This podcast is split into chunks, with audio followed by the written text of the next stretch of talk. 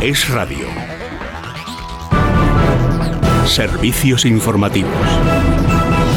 Saludos, muy buenos días. Yolanda Díaz no tiene pensado reflexionar sobre el veto impuesto, según Podemos, a Irene Montero. Asegura la ministra de Trabajo que se encuentra en Luxemburgo para participar en el Consejo de Ministros de Empleo y Política Social de la Unión Europea, que una vez firmado el acuerdo toca hablar ahora a los ciudadanos y sus problemas y plantear sus soluciones. Lejos, asegura, de entrar en polémicas como la que plantean los morados. España estaba pidiendo un gran acuerdo y lo hemos hecho. Lo hemos hecho por nuestro país. España lo que está esperando es que hablemos de sus problemas. Por tanto, desde ya mismo vamos a hacer lo que tenemos que hacer, que es dar soluciones a nuestro país. Mm, estas elecciones no van de los pasados cuatro años, aunque fíjese lo que hemos hecho en los pasados cuatro años. Sumar mm, empieza desde ya mismo a hablarle a la gente, pues lo que quieren es que les demos soluciones a sus problemas. El resto creo que no tiene demasiado interés. Entre tanto, en Crónica Judicial, la Asociación de Fiscales trata a toda costa de frenar el dedazo con el que el fiscal general del Estado trata de colocar de nuevo a la exministra Dolores Delgado. Para ello ha solicitado a la ministra de Justicia, Pilar Job,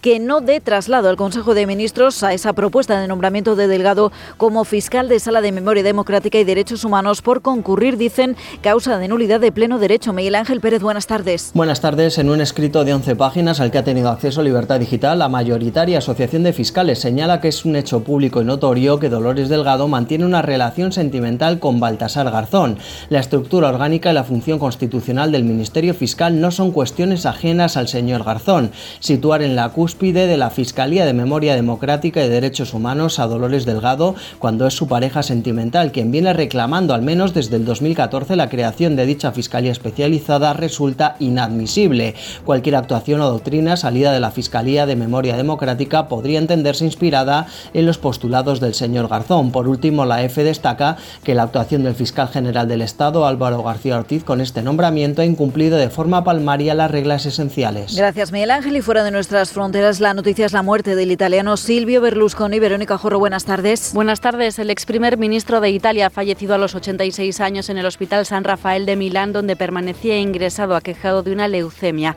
La salud de Berlusconi había empeorado en los últimos meses. En abril trascendió que sufría leucemia mieloide, cuando el político tuvo que permanecer ingresado en la UCI durante 45 días. Berlusconi, fundador de Forza Italia, ocupó en tres ocasiones la jefatura de gobierno. Su partido es ahora socio de la actual coalición de gobierno junto a la Liga de Matteo Salvini y los Hermanos de Italia de Giorgia Meloni.